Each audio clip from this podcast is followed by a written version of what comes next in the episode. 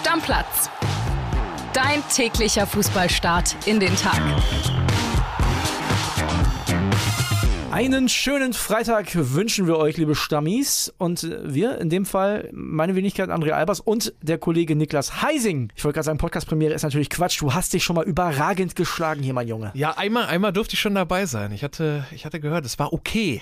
Ja, es war schon gut. Es war schon ziemlich Ja, gut. Es gab viel positives Feedback. Und wir hoffen mal, dass das für diese Folge auch gilt. Gilt auf jeden Fall nicht für den HSV, können wir sagen. Nee, auf gar keinen Fall. Da kann man kein ich- positives Feedback geben. Nee, auf gar keinen Fall. In Hamburg sagt man Tschüss und man sagt auch wirklich wieder Tschüss, erste Liga. Weil äh, das war gar nichts. Das war wirklich gar nichts. Deswegen fragen wir mal lieber erstmal beim Stuttgart-Reporter nach. Bei Julian Agali, der war im Stadion, werdet ihr auch gleich hören. Und äh, der sagt folgendes. Der VfB gewinnt mit 3 zu 0 das Relegationshinspiel gegen den Hamburger SV. Mit nach 44 Sekunden der VfB bereits in Führung gegangen durch Mavropanos nach einer Sosa-Ecke eingeköpft und danach auch weiter am Drücker geblieben. Girassi hat noch eine hundertprozentige vergeben, danach, kurz danach auch noch einen Elber verschossen.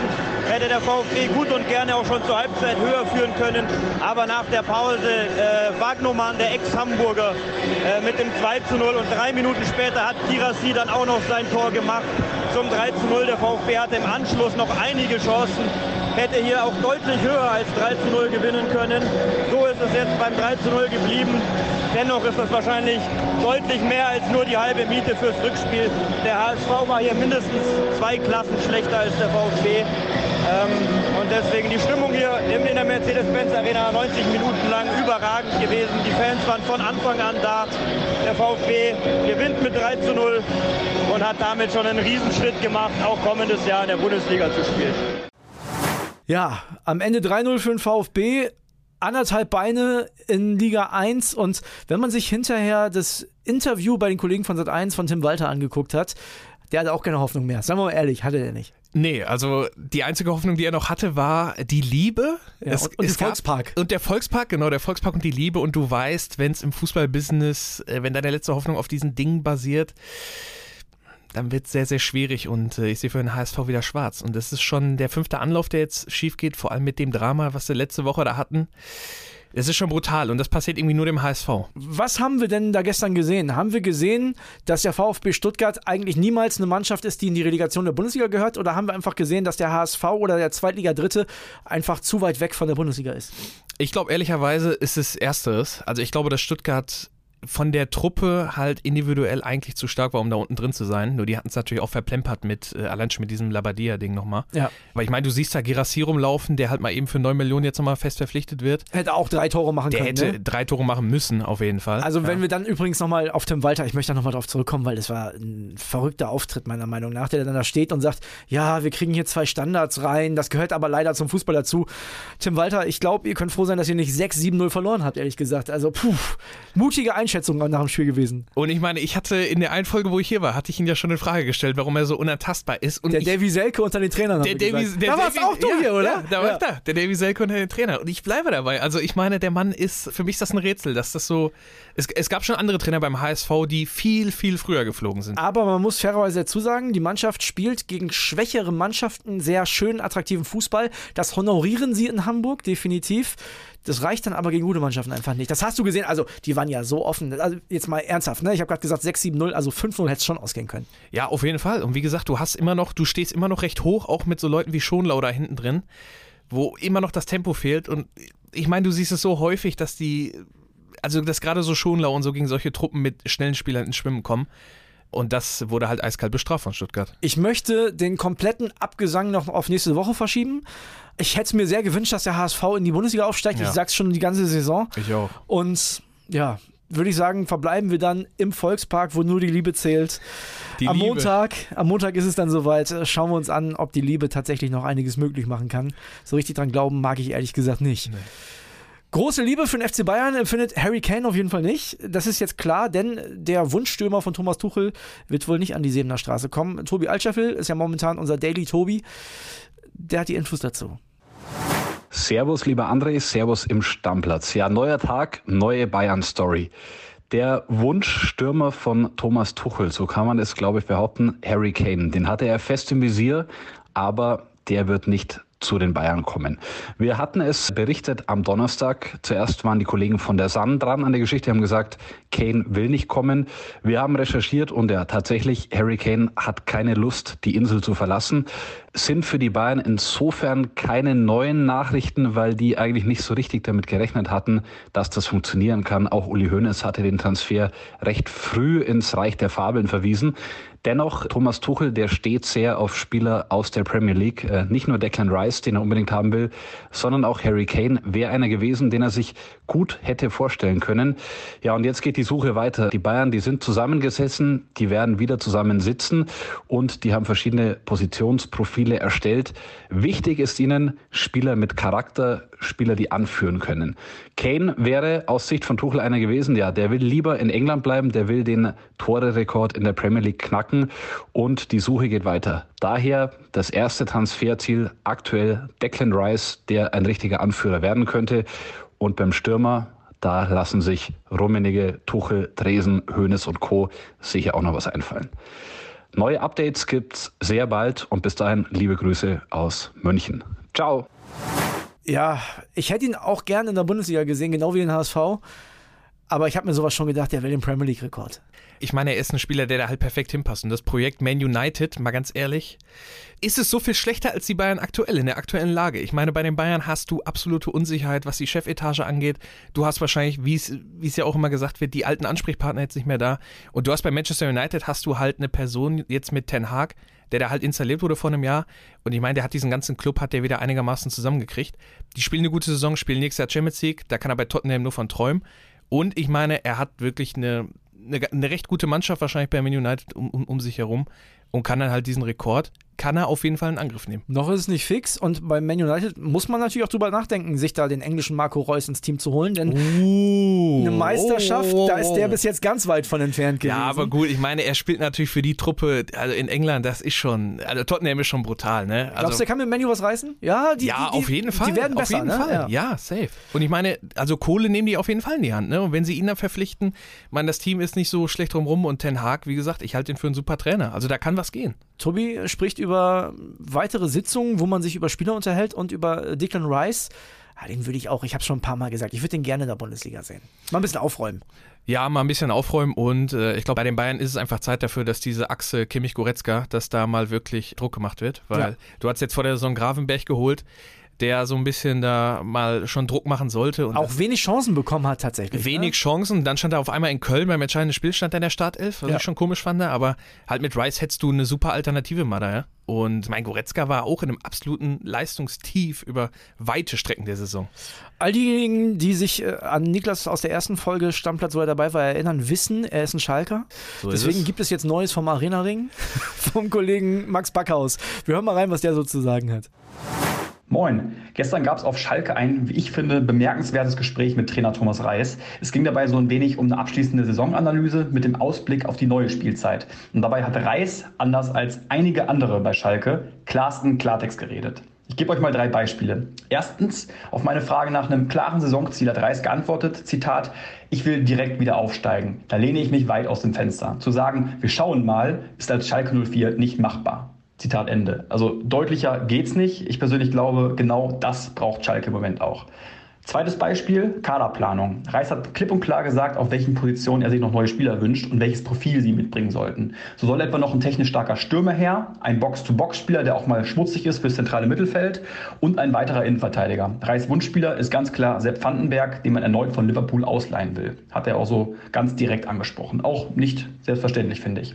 Drittes Beispiel, auf die Frage, ob der am Ende der Saison auslaufende Vertrag von Reis bald verlängert wird, antwortete dieser, Zitat, ich kann mir eine Verlängerung definitiv vorstellen, das weiß aber auch jeder. Der Verein muss entscheiden, man könnte sagen, man verlängert und schenkt mir das absolute Vertrauen für die nächsten Jahre. Zitat Ende. Das sind alles große Worte, die, wie ich finde, auch eine große Wirkung haben könnten. So wie Reis nämlich auftritt, gibt er Königsblau in einer dunklen Stunde ein mutiges Gesicht. Potenzielle Neuzugänge könnten so zum Beispiel merken, Schalke hat einen ambitionierten Trainer mit einem Langzeitplan, da gehe ich hin für so einen Club in so einer Situation sicher ein Vorteil. Ja, ein sehr offener Thomas Reis. Ist Ja. das wichtig in der aktuellen Zeit? Das, ich meine, das ist super wichtig. Und ich meine, gerade nach dem Abstieg ist es, ist es sehr wichtig, dass du direkt die klaren Ziele formulierst, weil ich meine, was sollen wir groß rumdrucksen? Ich meine, dieser Verein muss in der ersten Liga spielen. Das erfordert natürlich schon allein die finanzielle Situation. Und ich glaube, die ganzen Bundesliga-Fans sind sich auch einig, was du gesehen hast in den letzten Wochen, was die Fans abgerissen haben. Ich zitiere immer noch sehr gerne die Rückrundentabelle, dass Schalke der Achter war in der Rückrundentabelle, ja. Gut, aber Ähm, kannst du nichts von kaufen. Werder Bremen war Naja, 18. natürlich- diese nächste erste Liga. Ja klar, du kannst ja nichts von kaufen, aber Reis hat, also Reis hatte die Truppe, ich sag mal, sehr gut nach seinen Vorstellungen dann, also haben sie gut unter ihm gespielt. Und deswegen, wenn du jetzt die klaren Zielsetzungen hast, du weißt genau, wie die Mannschaft verstärkt werden muss. Er kann seine Handschrift noch ein bisschen besser äh, auf die Mannschaft übertragen. Und ich meine, also genau das braucht dieser Verein jetzt aktuell. Bei Schalke 04 soll ja heute noch ein bisschen was verkündet werden. Eventuell der neue Sportdirektor, vielleicht auch noch die eine oder andere Personalie. Also ein spannender Tag als Schalke-Fan für dich, ne? Ja, ich meine, was heißt spannend? Also ich glaube, der Sportdirektor steht ja jetzt schon, also durch die Blume steht es ja schon ein paar Tage länger fest. Es wird wohl eine interne Lösung. Ja. Und ich meine, ich kann den Kollegen Hechelmann, der Name wird ja die ganze Zeit spekuliert, kann ich 0,0 einschätzen. Ist vielleicht aber auch mal besser, dass man intern mal befördert, anstatt wieder extern einen dazu zu holen, der Schalke vielleicht nicht so wirklich versteht. Also ich lasse mich gerne überraschen. Ich habe auch ehrlich gesagt gedacht, dass Mainz 05 intern ein Problem kriegt, was den Torhüterkampf angeht, denn Finn Dahm hat in seinen Einsätzen überragende Leistung gezeigt. Ich würde vielleicht sogar, vielleicht mag mich dann der ein oder andere Mainz-Fan korrigieren, aber sagen, der einen besseren Eindruck gemacht als Zentner. Wollte aber im Winter schon nach Augsburg. Das wissen wir, haben wir schon darüber geredet. Jetzt ist es soweit. Der FCA hat die Verpflichtung von Finn Dahmen bekannt gegeben. Gikiewicz ja bekanntlich äh, nicht mehr mit dabei für mich ein sehr starker Transfer, auch also für beide Seiten. Damen wird die Nummer 1 und der FC Augsburg kriegt, glaube ich, einen richtig guten jungen Torwart. Augsburg macht wieder gute Transfers. Also ich meine, die holen den Darm, die holen Pfeiffer von Darmstadt ja wohl.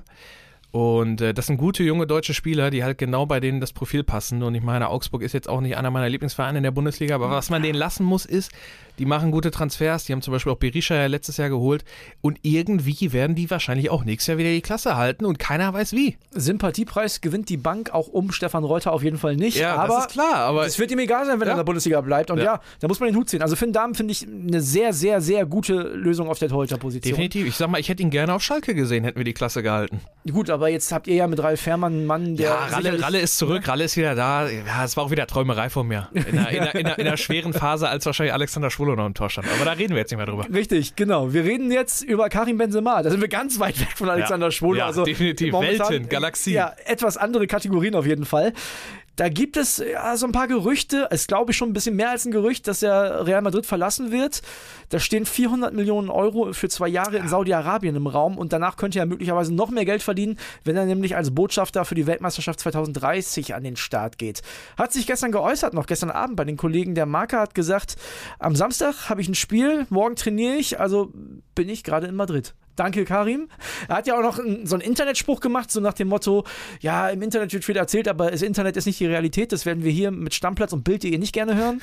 Was sagst du? Benzema darf, glaube ich, in seinem Alter verdient nochmal nach Saudi-Arabien wechseln? Oder meinst du, er beschädigt sein Denkmal, wie man in neuerdings Ja, sagt? also natürlich, er, er darf das auf jeden Fall. Die Frage ist nur, willst du das oder willst du nicht halt wirklich als die Reallegende, die du bist, auch in den Ruhestand gehen?